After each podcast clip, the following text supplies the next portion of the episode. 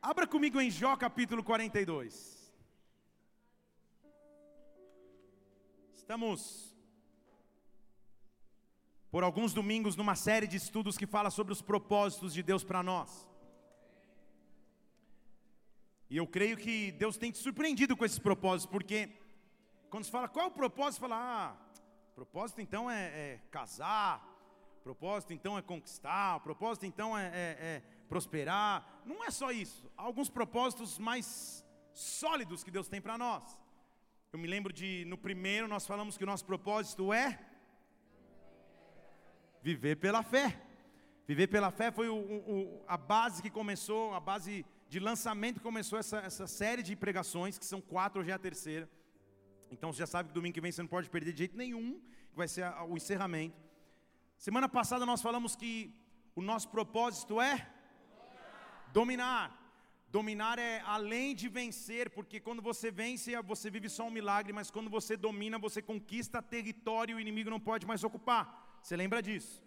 E hoje Deus vai falar conosco, vai continuar falando conosco. Jó 42, 2 diz assim: Senhor, eu sei que tudo podes, e nenhum dos teus propósitos pode ser impedido. Vamos orar. Meu Deus, nós estamos em tua presença nesta noite. Nós vemos em tua casa para mais uma vez sermos tocados por ti sermos visitados pela tua glória, impactados pela tua presença. Meu Deus, o culto é uma experiência viva e real, porque tu és um Deus vivo e real. Nesta hora, vem nos presidir mais uma vez, vem nos envolver com a tua presença e glória, Pai. Ah, meu Deus, paralisa nas regiões celestiais tudo aquilo que seria contrário ao teu derramar nesta casa, tudo aquilo que nos afastaria de te cultuar, meu Deus. Oh, e tenha total liberdade de ir além do nosso corpo e alma e falar diretamente ao nosso espírito. Meu Deus, vem nos alimentar, vem acabar com nossa sede, vem acabar com nossa fome, vem mostrar os teus propósitos para cada um de nós, Pai. Dá ordem aos teus anjos a respeito de cada vida que desta casa. O Senhor conhece quais são os seus motivos de orações, o Senhor sabe quais são os seus anseios, temores, expectativas. Vem suprir por completo. Nós te pedimos que o teu reino venha agora na terra, como já aconteceu no céu. Nós te adoramos, glorificamos e aplaudimos o teu nome que é santo, que é santo, que é santo. Aplauda o Senhor, Ele vive, aleluia. Nenhum propósito dele pode ser impedido ou frustrado em algumas versões. Em outras palavras, nada pode impedir o seu agir, nada pode impedir o seu mover. É interessante notar a ciência, a sabedoria suprema de Deus expressa pelo salmista quando ele tenta explicar o que é a majestade ou a magnitude do Deus que nós servimos. Em Salmo 139, versículo 1, ele diz assim: Senhor, o Senhor me sonda e me conhece. O Senhor me investiga, que é o sondar, e o Senhor me conhece. O Senhor me conhece e Ele vai a fundo. O Senhor sabe, meu Deus, versículo 2 o meu sentar e o meu levantar. Fale comigo, sentar, levantar. De longe, meu Deus, o Senhor já entende o meu pensamento. O Senhor esquadrinha o meu andar e o meu deitar e conhece todos os meus caminhos, sem que eu fale uma palavra, o Senhor já tudo conhece. Ele sabe o meu sentar, ele sabe o meu levantar. Ele sabe quando eu me sento, ele sabe quando eu me levanto qual seria um propósito que Deus tinha para conosco, qual é um propósito que Deus tem para as nossas vidas e como Ele quer nos visitar nessa noite. Salmo 37, versículo 23. Ele vem e diz assim: Confirmados são pelo Senhor os passos de um homem que nele se deleita. Confirmados são pelo Senhor os passos daquele que se deleita nele quando você se agrada nele, ou se agrada nas coisas que ele faz, ou se agrada simplesmente por servi-lo, ele confirma os seus passos. O confirmar é quando a, a, a, palavra original significa dizer alguém mesmo que pondo a mão e firmando os passos, firmando a caminhada, impedindo tropeçar, impedindo vacilar, impedindo o medo. Ele vem e confirma. Acabamos de ver então que Ele conhece toda a minha história quando eu sento e levanto, e Ele confirma os meus passos. Agora olha o versículo 24 desse mesmo salmo: ainda que caia, não ficará prostrado, pois o Senhor segura a sua mão. Ele está falando de homens e mulheres que confiam no Senhor, que dependem do Senhor. Eu estou diante de homens e mulheres que confiam nele, que dependem dele, que têm o seu deleite nele. Então ele está dizendo para mim e para você: ainda que caia, não ficará prostrado, não ficará prostrado, não ficará deitado, não ficará caído, não será colocado para baixo, porque o Senhor lhe segura a mão. Deus vai nos visitar nesta noite. Ele já está nos presidindo aqui desde a hora da adoração. Ele está dizendo: não ficará prostrado, não ficará tombado, não. E o salmista diz: Eu já fui moço, agora eu sou velho. Eu já vi de tudo nessa vida. Uma coisa eu nunca vi: o justo ser desamparado e nem a sua descendência mendigar o pão. Essa é uma afirmação muito forte, porque é um, é um homem já experimentado, um homem já vivido. Ele diz assim: Poxa, eu já passei muitas coisas, muitas dificuldades eu já enfrentei, mas uma coisa eu nunca vi: o justo ficar desamparado, nem a, nem a mendigância vir sobre a sua vida, ou nem a sua descendência passar por necessidades. Ainda que eu caia, eu não ficarei prostrado. Deixa eu falar de novo para alguém além da Mariela, em toda essa igreja, dizer amém. Ainda que eu caia, eu não ficarei prostrado. Ainda que eu caia, eu não ficarei tombado. Eu não, eu não, eu não serei colocado para baixo. Ficar prostrado no original é, é literalmente a, a, expressão de alguém que te força e te submete a ficar no chão. Até um, um, um, um golpe no, no, nas, nas artes marciais que é a submissão, não é isso? Onde você força a pessoa a ficar no chão. Você a domina de tal forma que ela não consegue sair do chão. É isso, Renato? 100 quilos eu não. Que isso, está amarrado, Maria. Você força a pessoa a ficar tombada, inerte, imóvel. E a Bíblia está dizendo que com Deus é diferente. Com Deus eu não fico prostrado. Salmo tem 113, versículo 5: Quem é semelhante ao nosso Senhor, que se assenta nas alturas e ele se inclina para ver o que está nos céus e na terra? Eu preguei sobre esse, sobre esse texto esses dias, numa quarta-feira. Se você estava aqui, você vai lembrar. Quem é este Deus que se inclina? A figura é dele sentado no trono, tipo se inclinando para ver o que está acontecendo na terra. E quando ele olha o que está acontecendo na terra, ele diz assim: Ele levanta do pó o pobre Deixa eu falar de novo, você vai vir comigo. Ele levanta do pó o pobre e do lixo, do monturo, ele ergue o necessitado para fazê-lo sentar com príncipes, sim, no meio dos príncipes do seu povo. Ele levanta do pó o pobre, ele tira do monturo o necessitado e o faz sentar em mesas de autoridade. Ele faz com que a mulher que não podia ter filhos agora habite em família e seja alegre mãe de filhos. Louve ao Senhor louve. Salmo 145, versículo 13: O teu reino é reino eterno, o teu domínio dura por todas as gerações. Olha o próximo versículo: O Senhor sustenta o que estão para cair, Ele levanta os que estão abatidos, Ele levanta os que estão abatidos. São muitas afirmações bíblicas, muitas promessas bíblicas que estão sobre nós nessa noite. Se eu cair, eu não fico prostrado, Ele levanta do pau pobre, Ele levanta os que estão abatidos, os olhos dos que esperam em Ti. O Senhor dá mantimento no tempo certo. A abre a mão, satisfaz o desejo dos que vivem. Justo é o Senhor em todos os seus caminhos, benigno, bondoso em suas obras. Perto está o Senhor de todos os que o invocam, de todos os que o invocam em verdade. Ele levanta os abatidos. Igreja, sobre a tua vida eu estou profetizando nessa noite. O teu propósito é levantar. O meu propósito é levantar. O teu propósito é levantar levantar. Deus está te levantando nesta noite. Deus está levantando a tua história nessa noite.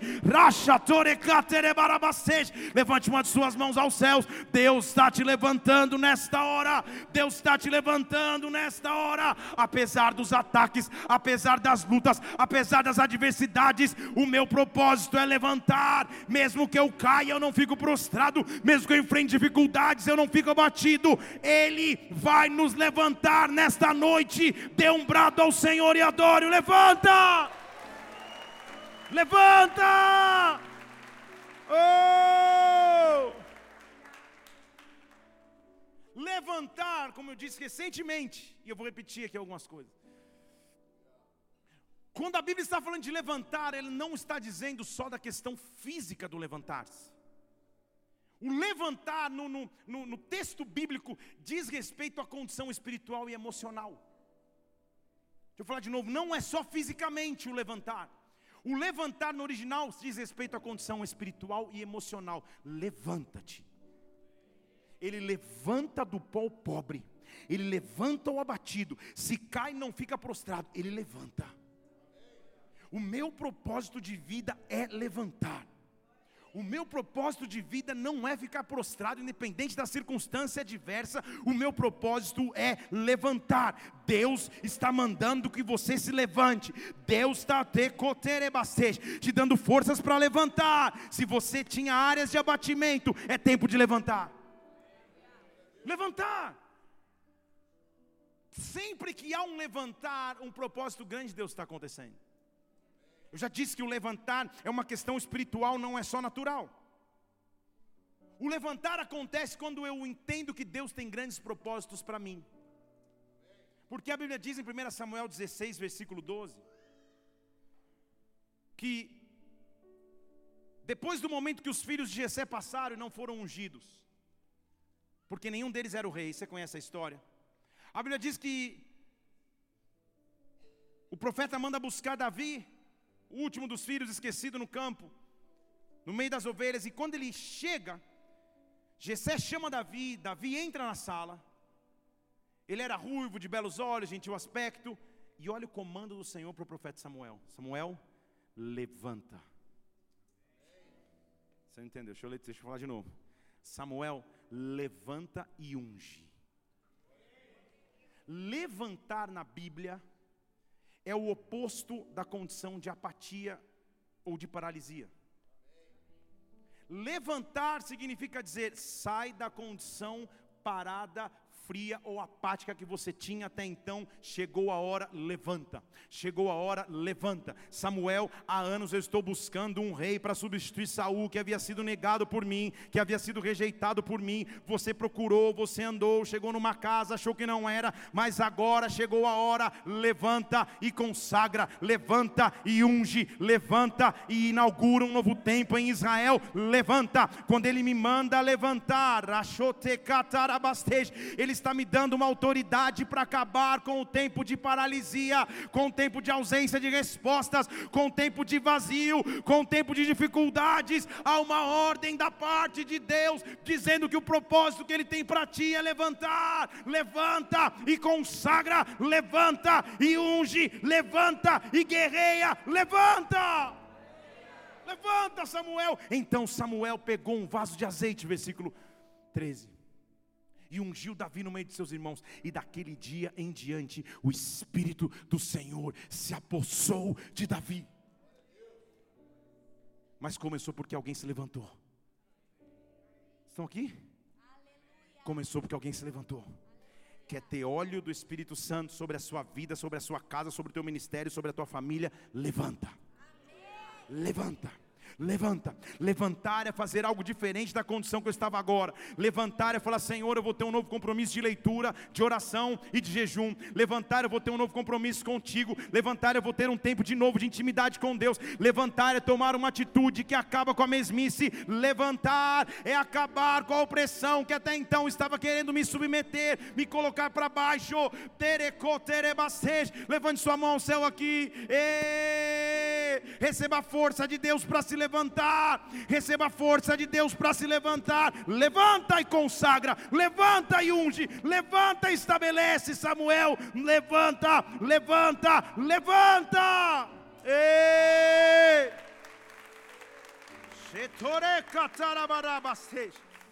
Sabe por que eu tenho que me levantar? Porque também, do lado de lá, se assim eu posso dizer, também existem levantes. Se você já viveu no, no, Evangelho tempo suficiente, você já sabe inclusive o que é esse termo levante. Que a gente tem a nossa, a, o nosso vocabulário característico. Você chega para o teu amigo e dois cristãos conversando no trabalho e um terceiro que não é cristão, você fala, e aí, como foi a semana? Cara, sangue de Jesus tem poder, vaso. O cara já olha falando, como assim vaso? Floricultura, não é isso? Foi só levante. Esse é um código entre você e o cara que conhece. Não é verdade? Levante, naquele que já conhece o, o, o código ou o vocabulário, significa: eu vivi um tempo de ataques. O inimigo se levantou. Porque ele se levanta.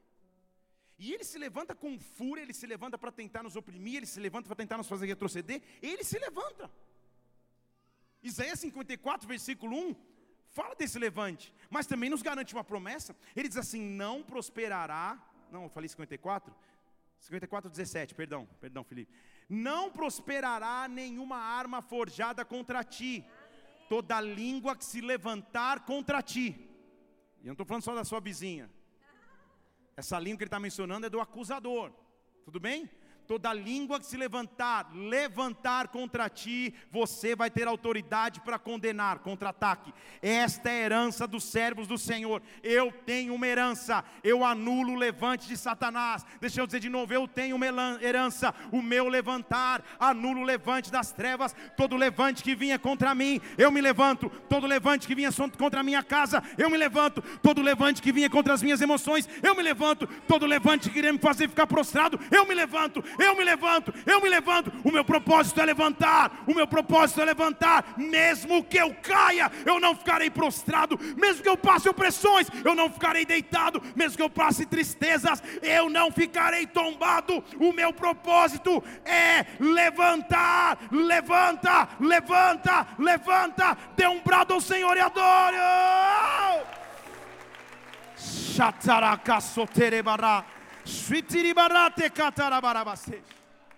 É por isso que quando você vem na igreja, você se levanta. Não entendi, pastor, vou te dizer. Salmo 141, versículo 1. Senhor, eu clamo, Pai. Agiliza o processo. É o que o salmista está dizendo. Apressa-te em me ajudar, Pai. Escuta a minha voz quando eu clamo a Ti.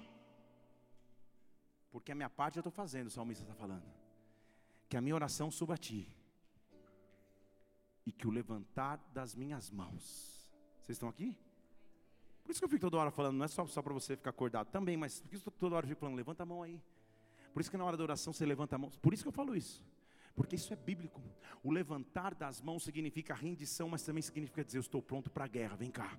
Eu estou me levantando, eu estou em autoridade. Senhor, me levanta, Senhor, me levanta, Senhor, me levanta. Por isso, na adoração, você tem que se levantar. Por isso, na hora da palavra, você tem que se levantar. Ele está dizendo: Senhor, apressa em socorrer a minha parte. Eu estou fazendo que a minha oração suba como incenso e que o levantar das minhas mãos seja como um sacrifício. Que o levantar das minhas mãos seja como um sacrifício no meio da tarde. O sacrifício feito à tarde era o sacrifício para sentar no templo de oração. Deixa eu dizer de novo: o sacrifício feito à tarde era um sacrifício para se entrar em em comunhão, em adoração, em intimidade, sacrifício, sacrifício. Não dá tempo de pregar isso, mas a Bíblia diz que perto da hora nona, que é o meio da tarde, alguém fez um sacrifício e diz assim: Eli, Eli, lama sabachthani. Deus meu, Deus meu, por que me desamparaste? O próprio Jesus Cristo é o sacrifício da tarde. Isso é outra pregação, isso é outra série. O próprio Jesus Cristo é o sacrifício do meio do dia, o sacrifício do meio da dificuldade, no meio da tarde. Você já não tem o mesmo vigor da manhã, no meio da tarde. Você talvez não tenha a mesma esperança de quando vai dormir e espera que amanhã seja melhor. O meio da tarde é o meio do dia, é o meio do processo, é a secoterebastej, é o sacrifício que tem que ser feito em fé. Deus está te chamando para se levantar, Deus está chamando para se levantar, Senhor, que a minha oração suba a ti, que o meu sacrifício seja como o da tarde, e eu levanto as minhas mãos, é o que o salmista está dizendo, que o levantar das minhas mãos cheguem diante de ti, eu vou me levantar, eu vou me levantar, o meu propósito é levantar. Apesar das circunstâncias eu levanto, apesar das adversidades eu levanto. Levantar significa restaurar. Na Bíblia, levantar significa restaurar, restituir, estabelecer o que um dia já foi. Em Amós capítulo 9, vou esperar você abrir Amós. Na Bíblia raiz, na, na do celular, talvez até aí você tenha um apene um pouco. Amós capítulo 9. Versículo 11. Ele está dizendo assim: naquele dia, naquele dia, eu voltarei a levantar. Estão comigo aqui? Naquele dia eu voltarei a levantar o tabernáculo de Davi que estava em ruínas. Eu repararei as suas brechas e eu voltarei a levantar as suas ruínas e eu vou reedificar como nos dias anteriores. Isso é uma promessa de restituição. Tabernáculo de Davi é casa de adoração, é local de presença de Deus. Ele está dizendo: veja as ruínas, olhe para as ruínas, olhe para o que está caído, olhe para o que está em pedaços e naquele dia dia ele diz: Eu vou levantar, eu vou reedificar, eu vou reconstruir. Esta é uma noite de reconstrução, igreja. O que está em ruínas, o que está no chão, oh, talvez seja a tua própria fé, talvez seja a tua própria esperança, talvez seja a tua paz e a tua alegria. Eu estou aqui nessa noite, diz o Senhor, dizendo: Levanta, levanta, levanta, mesmo que eu caia, eu não fico prostrado, mesmo que eu tenha adversidades, eu não fico deitado eu escolho me levantar. Se você está comigo aqui, levante uma ou suas duas mãos aos céus. Levanta suas mãos aos céus nessa hora. Eu estou reedificando o que estava em ruínas. Eu estou reedificando o que estava em pedaços. Veja Deus entrando na tua história, veja Deus entrando na tua vida. Reedifica, Senhor, reedifica, meu Deus. Levanta, levanta. Oh! Levanta-te. Levanta-te. Levantar significa despertar. Despertar para um novo tempo. Independente do que aconteceu, eu sempre tenho a chance de levantar. Levantar, eu já disse a você que é uma, uma circunstância que vai além do físico, é espiritual e emocional. Estou repetindo isso para você não achar que é só físico. Estão aqui? Diga amém. Já quer ir embora, grite aleluia. Então estamos juntos. Porque a Bíblia diz de um, de, um, de um jovem que, com o pai vivo ainda, falou: Pai, faz o seguinte, me dá parte da minha herança, me dá a parte que me cabe deixa eu ir viver minha própria vida, deixa eu curtir minha própria história, deixa eu empreender do meu jeito, deixa eu viver a minha vida. Você conhece essa parábola nas Escrituras? Conhecida como a parábola do filho pródigo, o filho que, que, que foi embora. Mas há um momento em que, distante dos propósitos de Deus para a sua vida, distante da, da, da proximidade de seu pai, a Bíblia não tem outro termo para usar que fosse melhor senão cair em si. Ele caiu em si e voltou para a realidade. Em Lucas 15, versículo 17, a Bíblia diz que esse jovem caindo em si, ou seja, acabou o dinheiro, gastou tudo, viu que não era tão bom assim longe de Deus, longe do Pai, ou, ou, longe da presença da família como ele achou que seria. A Bíblia diz que caindo em si, ele falou: O que foi que eu fiz? Meu pai tem tanta abundância de empregados e pão, e eu aqui morrendo de fome. Meu pai tem tanta coisa para oferecer, há tanta coisa que eu podia estar vivendo, e eu estou aqui passando fome. E qual é a realidade que transforma alguém que caiu em si? Deixa eu falar de novo. O que muda a história de alguém que diz: eu estou, tão, eu estou tão distante daquilo que eu achei que eu teria em Deus, eu estou tão distante da vida que eu achei que eu teria com o Pai, eu estou tão distante dos sonhos que eu achei que eu veria com Deus. Qual seria o meu propósito, Deus? Por que tantas lutas? Por que tantas aflições? Qual é o propósito? O propósito começa a ser descoberto quando eu caio em si, mas não adianta só cair em si, eu tenho que tomar uma atitude. Porque a Bíblia diz que ele caindo em si falou: Meu Deus, meu pai tem tanta coisa, tantos empregados, tanta abundância de pão, e eu passando fome. Mas sabe o que a Bíblia diz que ele fez? Versículo 18. Estão aqui? Eu vou me levantar. Eu já te disse que isso não é só uma questão física, é espiritual e emocional. Eu vou me levantar. Eu vou me levantar. Não importa o que aconteceu até agora, eu vou me levantar. Deus está falando com empreendedores aqui nessa noite. Deus está falando com pregadores da palavra. Deus está falando com pregadoras da palavra. Deus está falando com adoradores. Deus está falando com pessoas. Ah, eu estou caindo em mim mesmo. Estou caindo em si. A decisão dele, eu vou me levantar, independente do custo que esteja envolvido. Eu vou me levantar. Profissionalmente, eu vou me levantar. Emocionalmente, eu vou me levantar ministerialmente eu vou me levantar. Meu propósito de vida é levantar-me. Eu não fico com, eu não fico curvado diante dos ataques, eu não fico apático no meio das lutas, eu não me entrego emocionalmente. Eu me levanto, eu me levanto, eu me levanto. Ele diz: Eu vou me levantar, eu vou falar com meu pai, independente do que seja, eu vou chegar para o meu pai e falar: Pai, me perdoa, fiz besteira pequei contra o céu, pequei contra ti, me ajuda, Pai.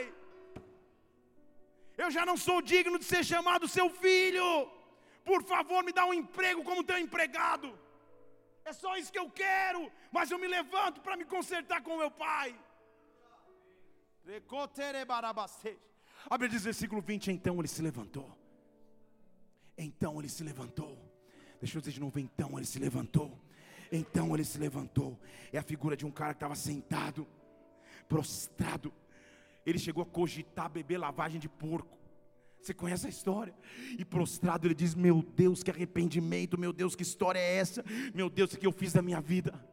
Mas eu não vou ficar prostrado, eu não vou ficar paralisado. A Bíblia diz que então ele se levantou. Então ele se levantou. Então ele se levantou. Deus está te dando forças para se levantar. Deus está te dando forças para se levantar. Eu só vou chegar para o meu pai. Eu só preciso dizer, pai, me perdoa. Me dá um emprego aqui. Eu quero ser como empregado. Eu não quero ser mais filho. Eu não posso mais ser filho. Mas a Bíblia diz que ainda de longe, quando o pai o viu, quem deu o primeiro passo foi o pai. O pai se encheu de compaixão e correu em direção ao filho, porque o filho se levantou, ele se encontrou novamente com o pai, porque o filho se levantou, ele se encontrou novamente com os propósitos de Deus para a sua vida. Quando eu me levanto, independente dos meus erros, independente das minhas virtudes, independente das minhas dificuldades, quando eu me levanto, ele me abraça, quando eu me levanto, ele me beija, quando eu me levanto, ele cuida de mim.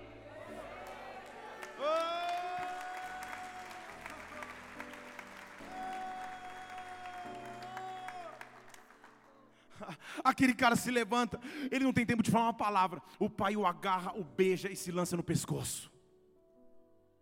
E a Bíblia diz que ele fala assim: Pai, me perdoa, pai.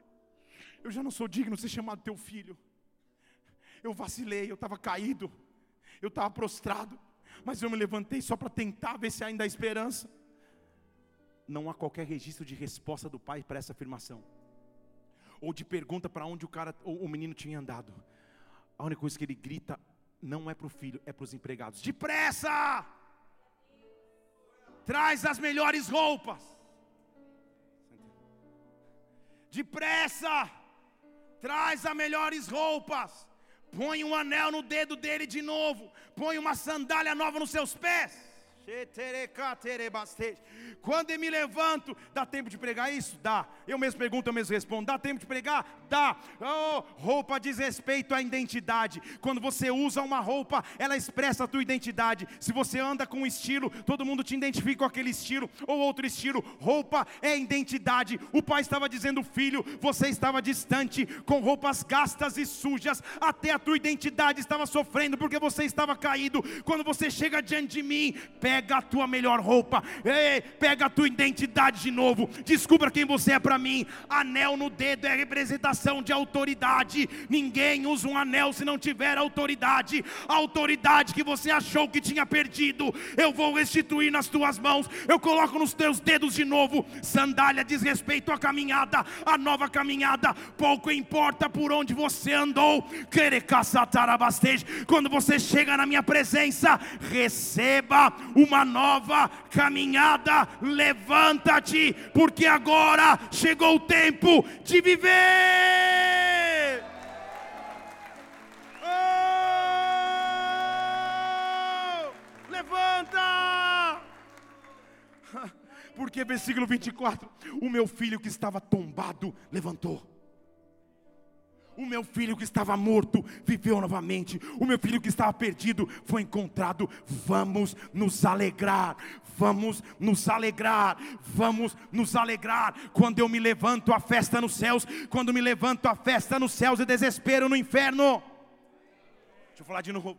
O que inimigo quer que você fique prostrado aí que você fique entediado aí, você fique amargurado aí, triste com a situação atual, ou se entregando a sentimentos de depressão, de tristeza, de ansiedade, ou sendo consumido pelas preocupações do dia a dia, ou recatarabastej, abraçando o pânico, abraçando a ausência de fé, abraçando o desespero, mas quando você que estava morto se levanta agora, oh recatarabastej, tua tristeza é invadida com alegria, tua paz, oh, tua tribulação é invadida invadida com paz, com paz.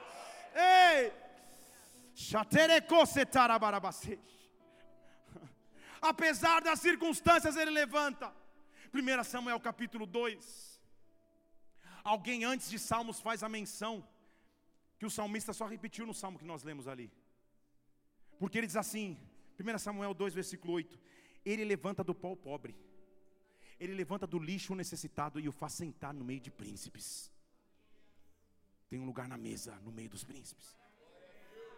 Você já parou para pensar quem está falando esse versículo? Calma aí, não era o salmista? Não, isso é antes de Salmos. Quem que está falando esse versículo então? Não corre os olhos rápido para ler, porque eu vou te explicar. Sabe quem está quem, quem tá proferindo essas palavras?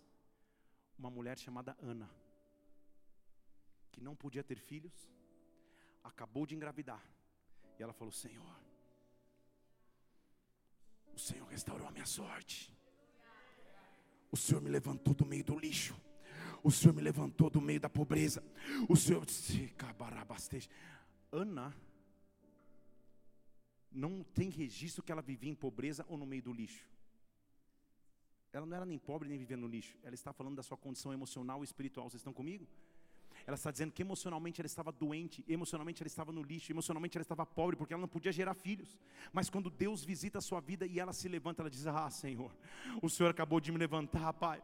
O Senhor me levantou, Pai. Eu estava como pobre emocionalmente, espiritualmente, o Senhor me levantou. Eu estava necessitado, o Senhor me levantou. Oh, meu Deus, agora o Senhor me faz sentar entre príncipes. Agora o Senhor me faz herdar um trono de glória do Senhor. São as colunas da terra, sobre elas pôs Ele o mundo. Em outras palavras, palavras, a palavra final pertence ao Senhor. Quem estabelece coluna é Ele, quem coloca a palavra final no mundo é Ele. Tudo dizia que eu não podia ter filhos, mas quando o Senhor me levantou, o que eu não podia viver, eu vivi. Tudo que dizia sobre mim, tudo que o mundo falava a meu respeito, quem põe as colunas na terra é o meu Deus, a palavra final é dele, e Ele está dizendo para você nessa noite: levanta, levanta, levanta.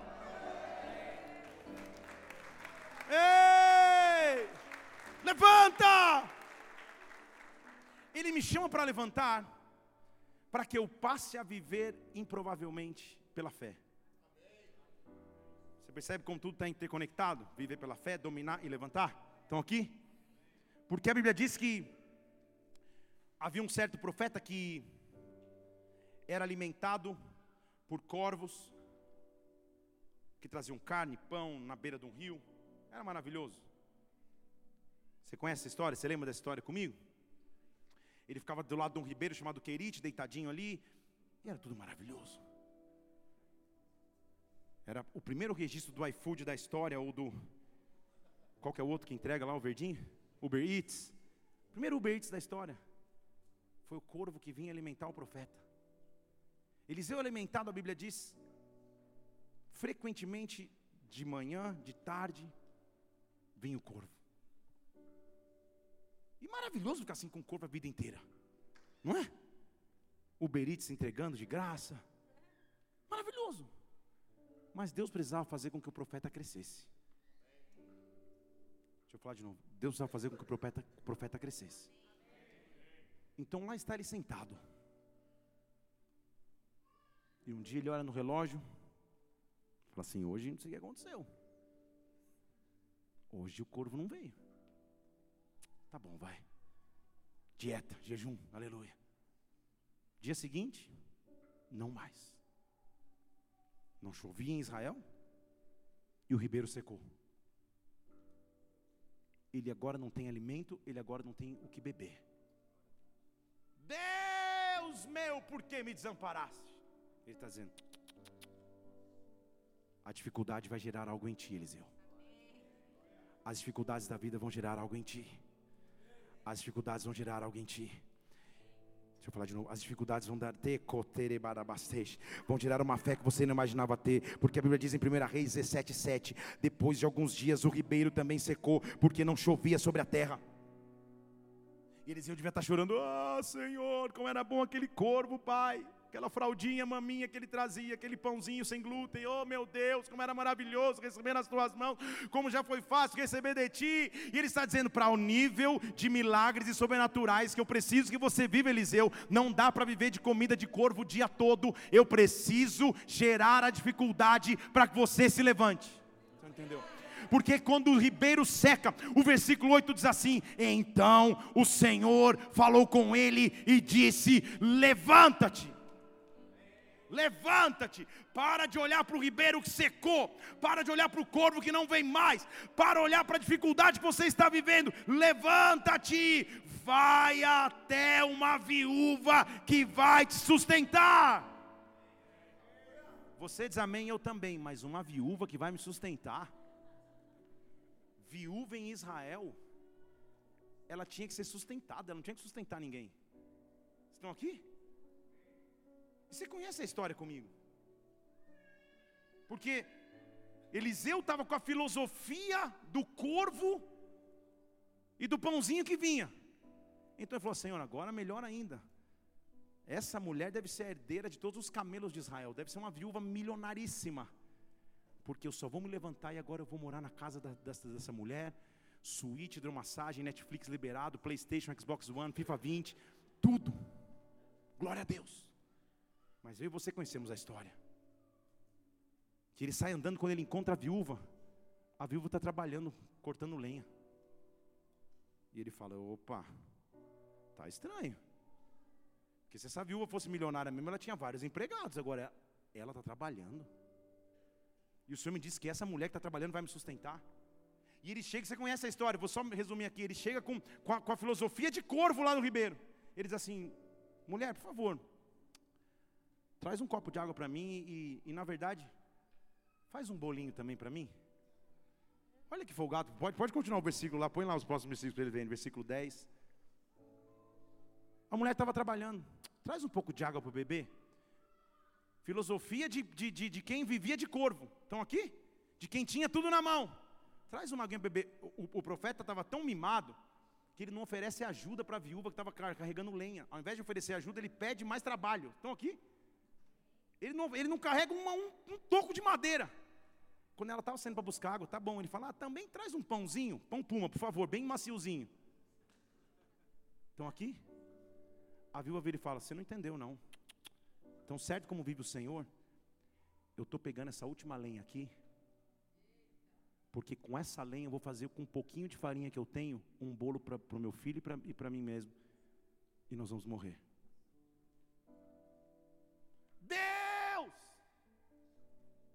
Deixa eu recalibrar o Waze, porque eu achei a viúva errada. Como que o Senhor me diz que mandaria uma viúva que me sustentaria? Eu encontro uma viúva que está mais lascada que eu. Estão aqui? Eliseu, eu te, eu te mandei levantar. E se eu te mandei levantar, é para você viver sobrenatural. Se eu te mandei levantar é para você andar pela fé. Se eu te mandei levantar é para você dominar. Se eu te mandei levantar é para que você viva esse tecotere barabastej. Então agora para de reclamar e usa a palavra profética que eu te dei. Para de reclamar e entra na atmosfera espiritual que eu te forjei para andar, Eliseu. Ah, Eliseu, ao invés de chorar, ele vira assim: agora mexeu com o meu Deus. Eu estou dizendo a você: o azeite da botija não vai faltar, não vai faltar, e a farinha não vai faltar. Eu creio creio no Deus que me que me mandou levantar. Eu creio num Deus que me mandou prosseguir. Eu creio nesse Deus. Ele não vai me abandonar. Agora ele não vai me desprezar. Agora ele é Deus, ele é Senhor, ele é Deus. Talvez eu não esteja entendendo agora, mas eu sei o Deus que eu vivi quando eu lá olhava no horizonte e vinha um corvo trazendo carne. Eu sei o Deus que eu vivi quando o ribeiro me dava água. Este Deus do ribeiro continua sendo o Deus da escassez, o Deus da dificuldade. Levanta-te, levanta-te, levanta-te, levanta-te. Oh!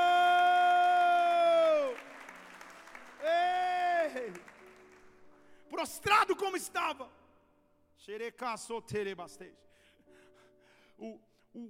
a expressão de maior desespero em Israel, principalmente no Israel antigo, o ápice do desespero de alguém, era a pessoa se cobrir com cinzas. Queimava-se alguma coisa e se cobria com essas cinzas para mostrar assim, ó, tipo, já era, estou em total desespero. Rasgava-se as vestes em muitas vezes e se cobria de pó, se cobria de cinzas. Não havia maior expressão de desespero do que essa. Via-se pessoas cobertas de cinza, sabia, sabia esse cara está pranteando algum luto, ou está tá, tá pranteando uma dificuldade, está passando por uma enfermidade, alguma coisa muito ruim aconteceu, ele está coberto de cinzas. Estão aqui? Há muitos registros bíblicos que personagens, ao, ao viverem coisas difíceis, eles rasgaram as vestes e cobriam de pó. E olha o que a Bíblia diz: Isaías capítulo 54. Deixa eu pegar essa cadeira aqui, mano. Tirar essa guitarrinha do Mateus. Ele está falando para o cara que está deitado, cheio de cinza. Está prostrado, não vou deitar aqui não. E ele diz assim: levanta. Eu não passei para vocês o versículo aí, calma aí, não falei. 54 eu falei? Onde? Falei 54 entendo 52. 52, 2. Perdão. Estou com 54 na cabeça, eu quero terminar com isso. Levanta. Mas antes de levantar, sacode as cinzas. É o que ele está dizendo. Sacode o pó. Chega de viver em cinza. Chega de viver no luto. Chega de viver no pranto. Chega de viver na perda. Sacode o pó. Levanta. E senta. Não entendi. Não é levanta e sai correndo? Levanta e senta. Naquela época, só tinha um assento garantido quem tinha uma posição de comando. Quem senta na guerra não é o soldado que está lá na frente de batalha, mas é o general que está comandando a estratégia. Quem senta no meio da guerra não é aquele que está lá na frente, mas é o rei que está observando tudo acontecer. Então ele está dizendo: Eu sou o único Deus capaz de te tirar do meio da cinza e te colocar num assento real. Eu sou o único Deus capaz de tirar do meio do desespero e te mandar sentar. Eu estou dizendo para você nessa noite: sacode o pó, sacode o pó, sacode o pó, levanta-te e assenta-te. Sacode o pó, levanta-te e assenta-te. Ah, meu Deus, ah, o Senhor não sabe tudo que aconteceu na minha vida. Ah, você não sabe as dificuldades que eu já passei, os traumas que eu já vivi. Levanta-te, sacode o pó, sacode os traumas, sacode medos, sacode as feridas, sacode o pó, recatarabastej, sai da condição de apatia, de tristeza, de derrota, sacode o pó e se levanta, se assenta e quebra as ataduras do teu pescoço. Você não é mais escravo, quebra as ataduras do teu pescoço. Você que estava cativo, seja livre. Levanta-te, levanta-te, levanta-te, levanta-te, levanta-te. Oh! O Senhor falou, porque eu vi a tua realidade. Eu estou vendo, por nada você foi vendido. Eu sei. Você nem sabe como você entrou no meio dessa guerra, você nem sabe como essa tristeza entrou no teu coração. Põe lá o versículo 3: Por nada eu fui vendido, da mesma forma, sem dinheiro eu vou te resgatar.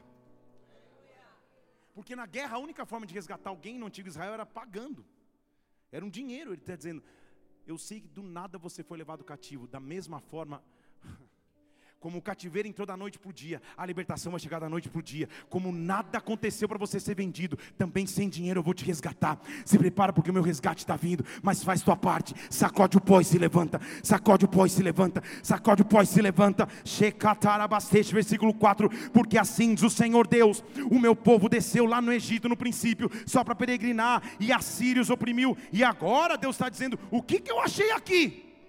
Meu povo foi tomado, meu povo foi tomado sem razão nenhuma, os seus dominadores estão dando uivo sobre ele. O Senhor diz: O meu nome está sendo blasfemado todo dia. É a figura do inimigo. Uh, será que é um uivo? Uh, isso é um chofar, meio estranho. O inimigo dando uivo de alegria uivo de felicidade dominando sobre mim. Ah, o Senhor diz: Isso é que eu encontrei aqui. O meu nome está sendo blasfemado. Ah, mas eles estão blasfemando meu nome. Deixa eu dizer para eles então, versículo 6: O meu povo saberá o meu nome naquele dia, eles saberão que sou eu quem estou falando aqui, que sou eu quem estou falando aqui. Eis-me aqui eu estou presente. Ele está dizendo: Eu estou presente. Eis-me aqui. Quão formosos são os pés daqueles que anunciam as boas novas, que proclamam a paz, que anunciam a salvação, que dizem: O teu Deus reina, o teu Deus reina, o teu Deus reina. A figura é: você está no pó você está caído, ataduras no teu pescoço, mas escuta um som, porque está vindo alguém cavalgando sobre os montes, é isso que ele está dizendo. Escuta um som, está vindo alguém cavalgando sobre os montes, e quem está vindo tem um pé formoso. Formoso é poderoso, é soberano, é inabalável. Escuta um som, alguém está subindo os montes na tua direção. E esse que está vindo na tua direção está dizendo assim: Eu sou um Deus de paz, eu sou um Deus de salvação. Eu tenho boas novas para você. E a boas novas é: o teu Deus reina, o teu Deus reina, o teu Deus reina, o teu Deus reina. Acharam que eu caí? Levanta-te, ou oh, nas lutas, levanta-te, nas crises, levanta-te, nas guerras, levanta-te, nas pastores, levanta-te, o teu Deus reina. Dê um brado ao Senhor e adore-o aqui. Levanta! Levanta! O meu propósito é levantar. Hoje eu me levanto, amanhã eu me levanto, depois de amanhã eu me levanto.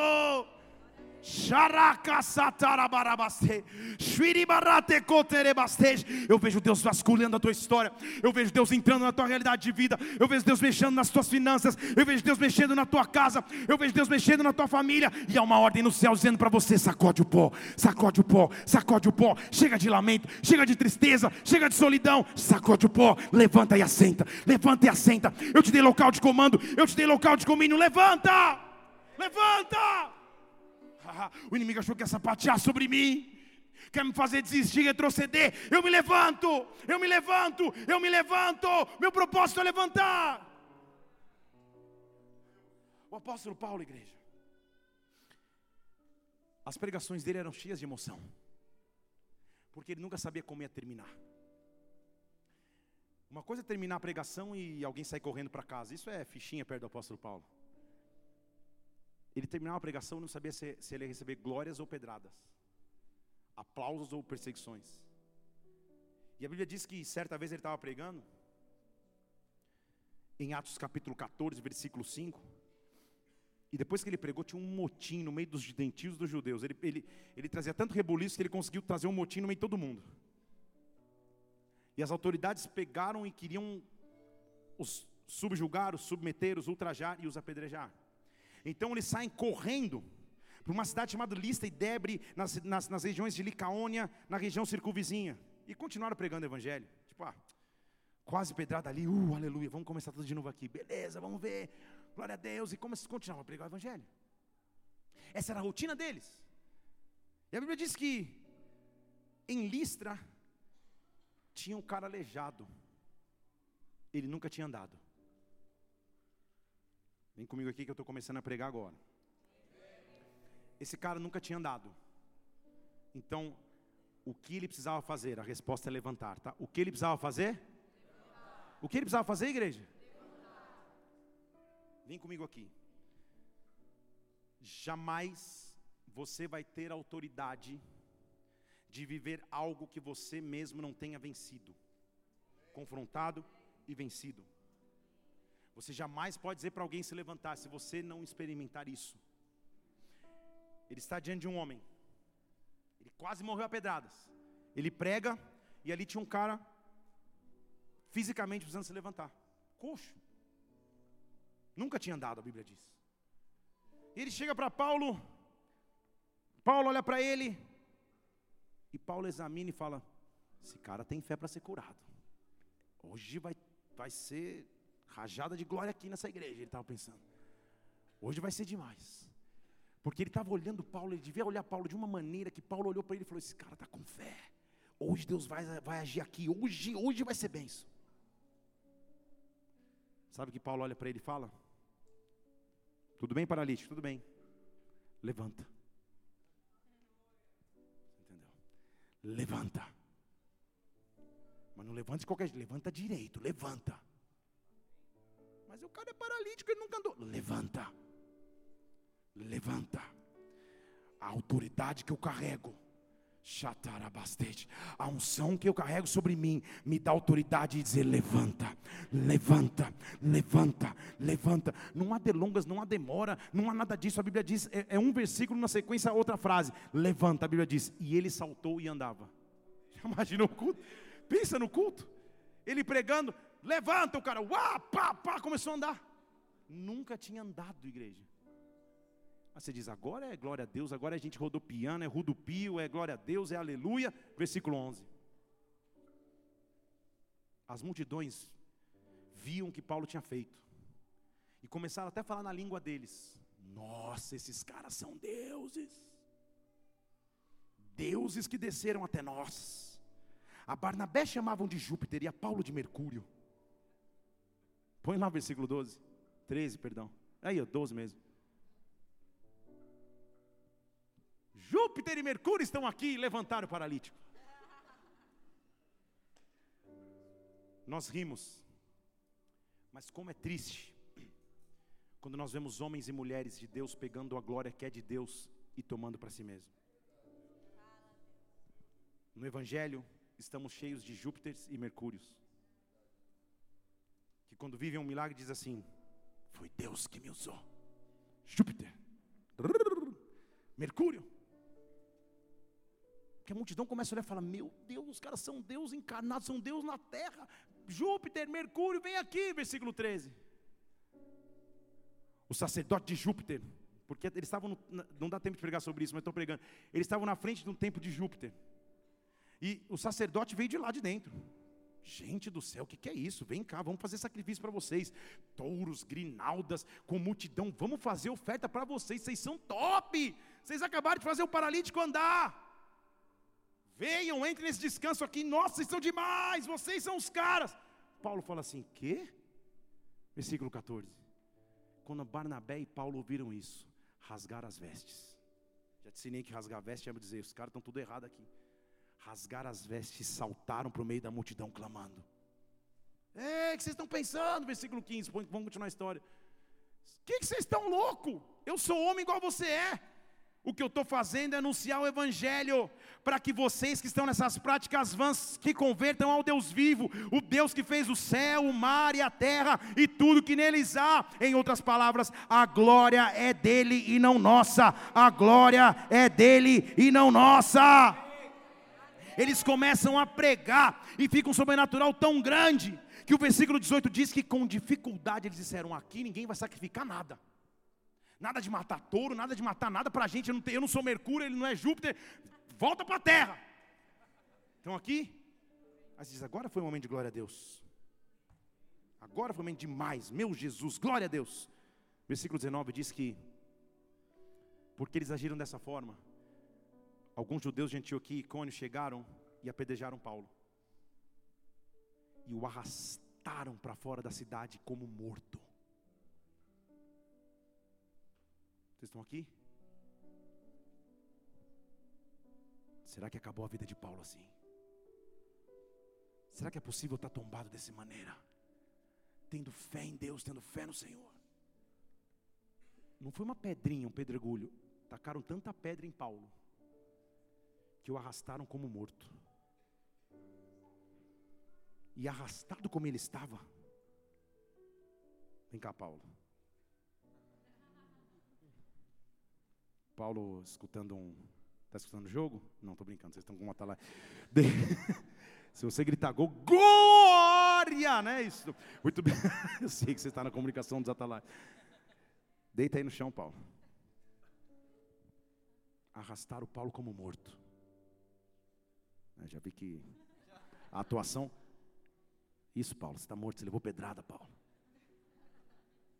Arrastaram como morto. Será que ele está tombado para sempre? Será que acabou a vida de Paulo? Será que essa autoridade que um apóstolo cheio da unção e do poder tinha, será que era essa autoridade de ficar prostrado? Ô Paulo, você está vivendo um milagre antes, vem aqui deitar. Calma, Paulo. Calma, você está tá, você tá se adiantando um milagre, Paulo. Não estraga a cena, Paulo. Isso. Será que essa autoridade? Finge que nada aconteceu, porque né, estamos precisando de pessoas para o teatro urgente. Paulo estava deitado, vibrando, sorrindo, vermelho. E a Bíblia diz que o clima não era de festa, era de enterro. Porque o versículo 20 diz que os discípulos cercaram Paulo. Tipo, vamos ver lá o corpo do cara que morreu. Acabou. Ele foi apedrejado, acabou. Sabe o que a Bíblia diz? sem nenhuma explicação, alguém que estava morto a pedradas. Eles estão lá, oh Senhor. Agora sim, Paulo, se prepara. Do nada, sem ninguém falar nada, a Bíblia diz que Paulo se levantou e entrou na cidade. Paulo se levantou e entrou. Paulo se levantou e entrou na cidade. Deixa eu dizer a você, não é natural isso que está acontecendo na vida de Paulo. Ninguém passou um metiolate, ninguém colocou um band-aid, ninguém passou um óleo nas feridas, de morto como estava, de caído como estava, morto como estava, rodeado para o velório. Ele se levanta e diz: Vamos, continuemos. Vamos, continuemos. Ele tinha acabado de confrontar a paralisia, ele tinha acabado de fazer um coxo se levantar, por isso agora ele tinha autoridade para que ele mesmo se levantasse, para que ele mesmo se levantasse. Eu estou dizendo: confronta as paralisias que estão diante de ti, confronte as paralisias que estão diante da tua história, porque quando chega a hora, você mesmo vai se levantar, dê um brado ao Senhor e adoro. Ei! Ei!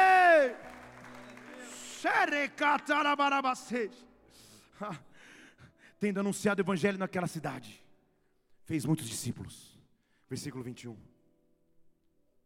Voltaram para o mesmo local onde ele tinha sido ferido.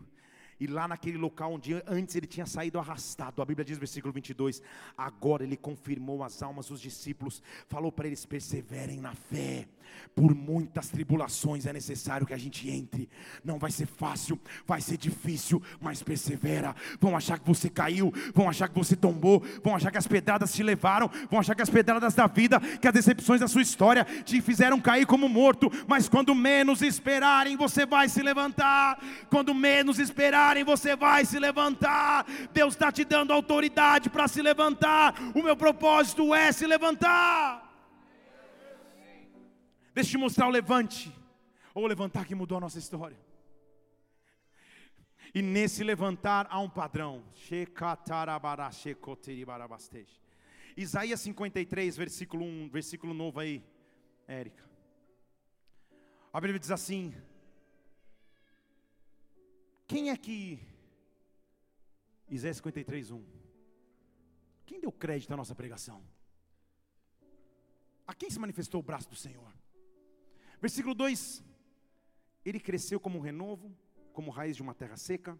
Nele não tinha formosura, não tinha beleza, não tinha nada que nós pudéssemos ver e desejássemos. Versículo 3: E ele era desprezado, rejeitado, experimentado em sofrimentos um homem daqueles que as pessoas não queriam nem olhar, escondiam o rosto, era desprezado, não fizemos caso algum dele, versículo 4. Ele tomou sobre si de verdade as nossas dores, carregou, ah, perdão, as nossas enfermidades, carregou as nossas dores. A gente achava que ele era aflito, ferido de Deus e oprimido, mas ele foi ferido por as nossas transgressões, esmagado por as nossas iniquidades. O castigo que hoje nos traz paz estava sobre ele, pelas suas pisaduras fomos sarados. Versículo 6. Todos andavam desgarrados como ovelha, cada um se desviava no caminho, mas o Senhor fez cair sobre ele a iniquidade de todos nós. Versículo 7. Ele foi oprimido, afligido, mas não abriu a boca, como um cordeiro que é levado ao matadouro, como ovelha perante aos seus tosquiadores, ele não abriu a boca como um cordeiro. Eu quero te ensinar agora qual é o padrão bíblico. Eu quero te ensinar qual é o padrão bíblico para se levantar. Qual é o contra-ataque que Deus vai dar sobre a tua vida nessa noite. Apocalipse capítulo 5, versículo 1. Eu vi na destra daquele que estava sentado no trono um livro, escrito por dentro e por fora com sete selos. Era mais ou menos assim o livro daquela época. Eram os famosos pergaminhos. Era mais ou menos como uma escritura de algo. E toda vez que se tentava adquirir um, uma terra e a negociação não dava certo, colocava-se um selo. Estão comigo? Deixa eu falar de novo. Havia em Israel uma, uma lei. Vamos supor que eu, Felipe, parente, tivesse um terreno em Israel, uma propriedade, uma terra. O tempo passasse, eu envelhecesse, fosse embora. Meu filho por dificuldades da vida, perdesse essa terra. Alguém viesse e roubasse essa terra. A lei de Israel previu o seguinte: se nas futuras gerações da minha linhagem tivesse um neto, um tataraneto, um tritrineto meu, da minha linhagem sanguínea, ele teria direito legal de dizer: olha, hoje eu tenho condições suficientes para resgatar a terra que foi roubada do meu avô. Eu pego essa terra de volta para mim. Tudo bem? Na cultura judaica, essa pessoa era chamada de resgatador ou de redentor. Deixa eu falar de novo.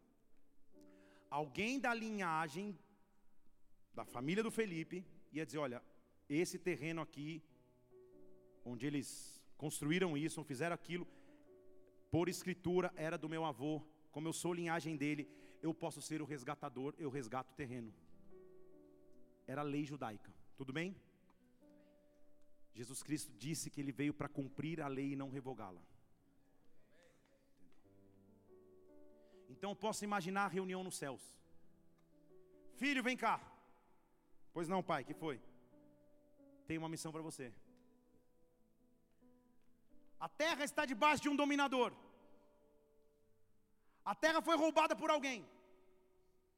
É preciso alguma pessoa que tenha a minha linhagem sanguínea vocês não estão aqui, né? É pessoa que alguém, é, é preciso que alguém que tenha a minha linhagem de sangue se levante como resgatador da terra. Estão aqui? Eu te faço a pergunta e eu te, eu, te, eu te digo a resposta antes. Sete. Sete. Quantas alianças foram feitas entre Deus e o povo no Antigo Testamento? Sete. Meu Deus, estou até surpreso com o tamanho conhecimento. Sete.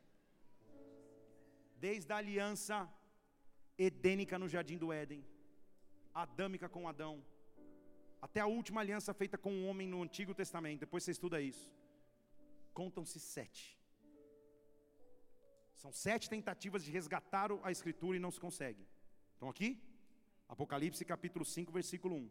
Eu vi na mão do anjo um livro selado por dentro e por fora com sete selos.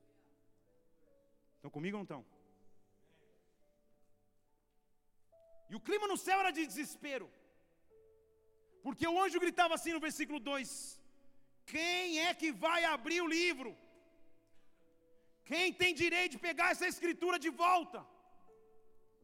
É, esse era o dilema no céu. Quem poderia resgatar? Ninguém no céu, ninguém na terra, nem debaixo da terra podia abrir o livro, sequer olhar para ele. João, que era mirim na, na, na, na visão ali, se desesperou e começou a chorar. Ele falou assim: Meu Deus do céu, como assim? Ninguém pode abrir o livro, ninguém pode pegar nele, e agora? Estão aqui? Eu vou te ensinar o padrão de levante. Deixa eu falar para esse lado aqui. Morre como um cordeiro, levanta como um leão. Morre como um cordeiro quieto, levanta como um leão que está rugindo. Quando acham que te tombaram, deixa te tombar como um cordeiro, porque depois do tombo do cordeiro vem o levantar de um leão. Oh, João está lá chorando. Oh, quem pode abrir o selo? Sete vezes já tentaram, ninguém conseguiu. Ah, existe uma nova aliança. Existe alguém que sentou numa mesa e falou: Este é o cálice da nova aliança. Ah, esta é uma nova aliança. Agora é uma nova aliança. Já tentaram sete vezes, ninguém conseguiu. Fica tranquilo, João. Paracatarabastej. Enquanto ele estava ali desesperado, a Bíblia diz no versículo 5: Então um dos anciãos bate no ombro de João e diz assim: Não chora, não chora mais. O leão da tribo de Judá, a raiz de Davi venceu. Ele pode abrir o livro, ele pode romper os selos. Oh!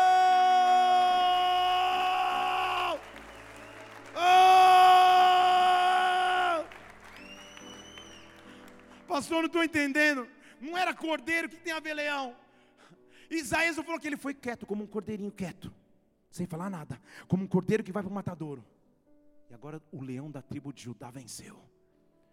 João fala assim, versículo 6: Eu olhei e eu vi um cordeiro. Estão aqui? João está tendo uma visão do céu, mas ele não tem toda a visão aberta do céu. Ele ainda enxerga Jesus como cordeiro. Mas o padrão bíblico é: tomba como cordeiro, levanta como leão. Se prostra como um cordeirinho, quieto, talvez sem reação, mas quando você se levantar, quando ele se levantar, ah, no meio dos anciãos eu vi um cordeiro de pé. Deixa eu falar de novo. Ele estava deitado, a resposta é nítida aí. Ele estava deitado, sentado, prostrado ou de pé?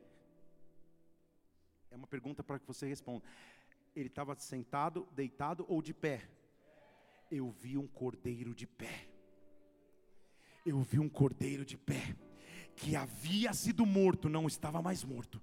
Ele tinha sete chifres, sete olhos. Isso fala da plenitude de Deus na terra. São sete espíritos de Deus enviados por Deus na terra. Ele é um Deus pleno. Sete é o número de plenitude de Deus. Isso é outra história, isso é outra pregação, isso é outra série. Ele veio. Ciro aqui esse livro. Anjo. Aqui, ó. Esse é o livro. Ele está segurando o anjo, ele está segurando o livro gritando: Quem poderá abrir o livro? Quem poderá? Ah, meu Deus, ninguém pode. O cordeiro veio de pé, não falou uma palavra. Abre diz o versículo, versículo 7. Ele veio, não pediu.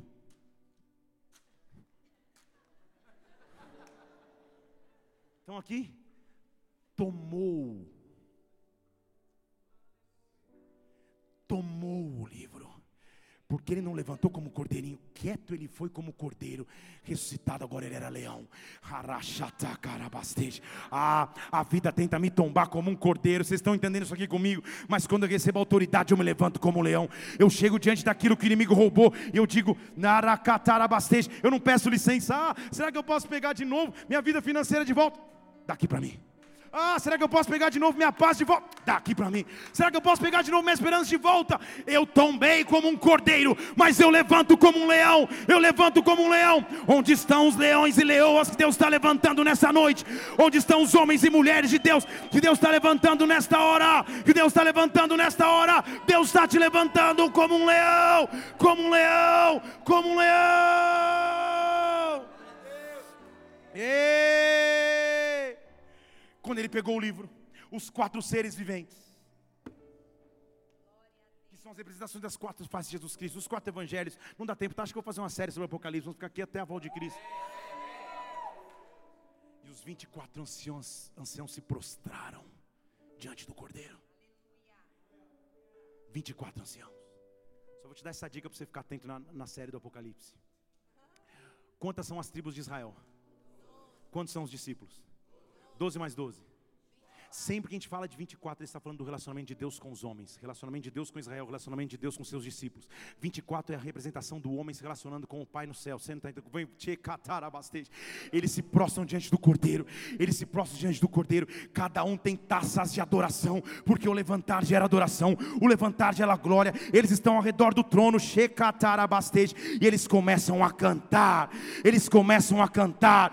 Eles dizem: Digno você é de tomar o livro, digno você é de abrir os selos. Você morreu, mas com o seu sangue compraste para Deus toda tribo, toda língua, todo povo, toda nação para o nosso Deus. Agora você nos fez rei e sacerdote, e nós vamos reinar sobre a terra, reinar sobre a terra. Eu olhei, eu vi a voz de anjos ao redor do trono, de seres viventes. O número era de miríades, de miríades, de milhares, de milhares, com grande voz, um grande coral dizia: Digno é o cordeiro que foi morto de receber poder, riqueza, sabedoria, força, glória e louvor a terra parou. Eu ouvi toda criatura que está no céu, na terra, no mar, debaixo da terra, inferno, debaixo da terra, todas as coisas dizerem ao que está assentado no trono e ao Cordeiro, seja o louvor, seja a honra, seja a glória, seja o domínio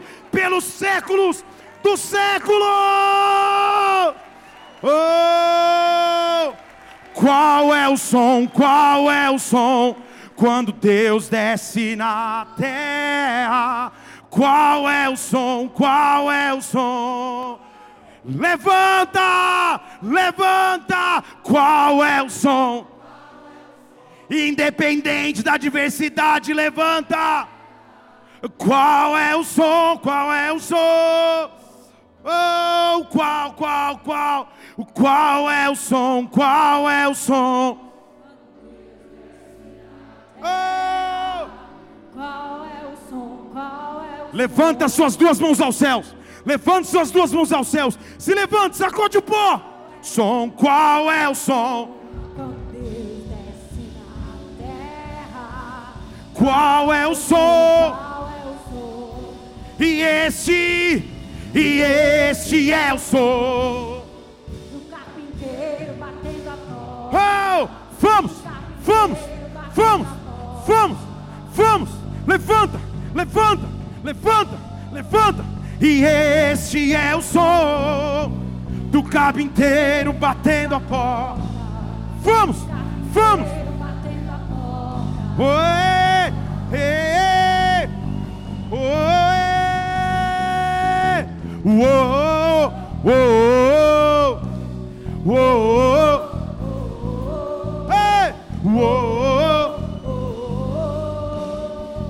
Levanta, exército de Deus, levanta. Uou.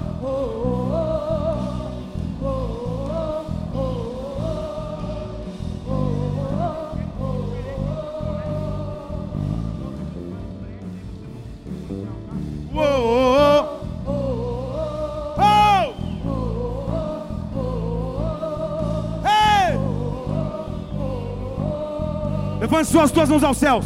Levante suas duas mãos aos céus. Eu quero que você se reveste de autoridade agora. Se reveste de autoridade agora. Se reveste de autoridade agora. É tempo de você se levantar. O inimigo achou que você ficaria prostrado. O inimigo achou que você ficaria prostrada. O inimigo achou que os ataques paralisariam o teu emocional, paralisariam a tua vida. Se levanta! Se levanta! Se levanta! Oh! Qual é o som? Qual é o som? Qual é o som? Qual é o som? Oh!